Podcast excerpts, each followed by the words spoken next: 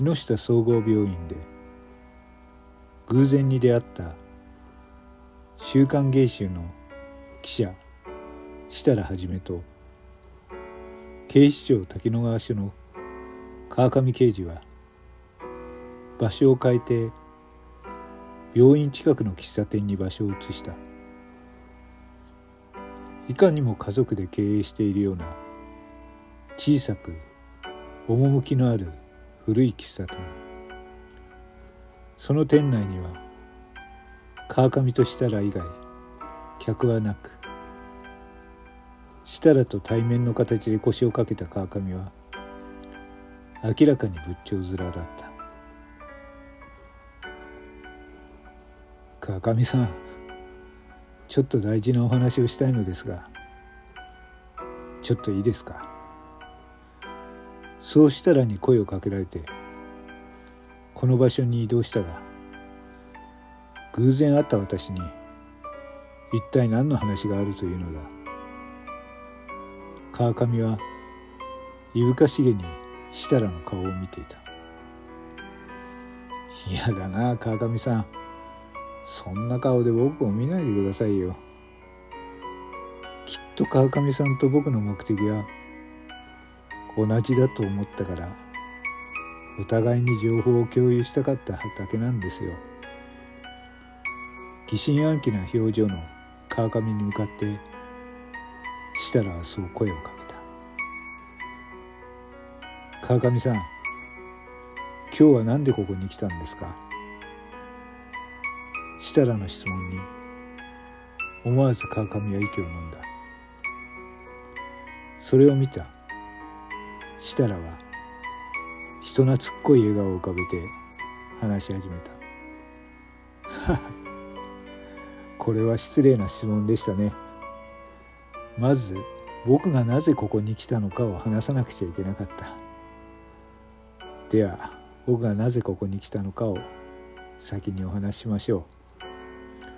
それは先日起きた北区の現金投函事件。あの3軒の家の終点がここだったからです。鏡さんあなたもそうだったのではありませんか？川上刑事は何も言わなかった。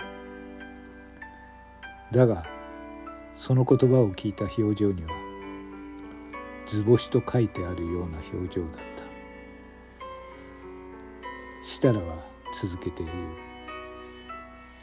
ですよね川上さん。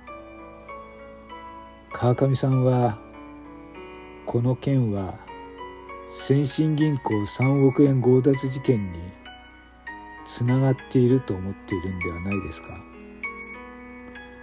僕もねひょっとしたらというくらいの気持ちでこの場所に来たんです。ですけどね。川上刑事。先ほど僕は確信しましたよ。きっと僕も川上さんの仮説も間違っていなかった。どうです？僕はあの事件の真犯人にたどり着きたい。川上さんもそうでしょだったら僕に協力してくれませんか？川上は仏頂面のままこくりと首を縦に振った。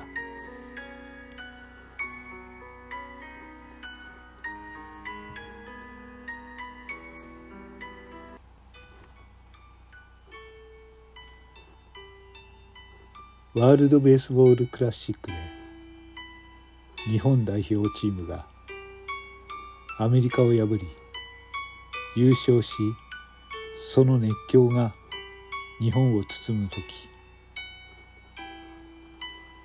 宝田豊作の容体は急変した。あの時以来須藤蓮司はなんとか颯太を宝田豊作に合わそうと思い奔走したがやはり颯太の行方は分からなかった。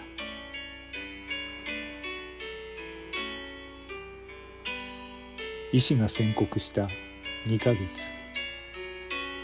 ちょうどその期間が過ぎていた。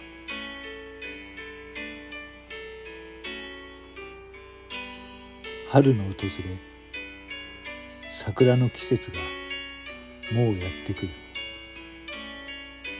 だが開花宣言が発表されてから翌日からは冷たい雨の日が続いた。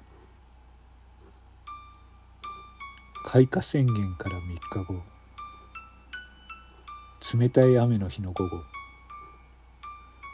宝さんこと宝田豊作は静かに息を引き取った。須藤蓮司や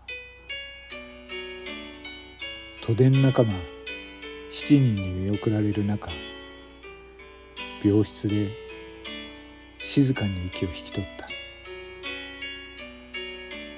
宝田豊作は特に苦しむこともなく力ないが笑顔を浮かべているように見えた。穏やかに「ありがとな」と聞こえないくらいの声で言ってしまった。その声は誰に向けて言ったのかはわからない。だがきっとこうして見送られること全てに感謝しての言葉だった。違いないと須藤蓮司はそう思った。宝田豊作。76歳。桜の季節が訪れる。3月26日。静かに息を引き取った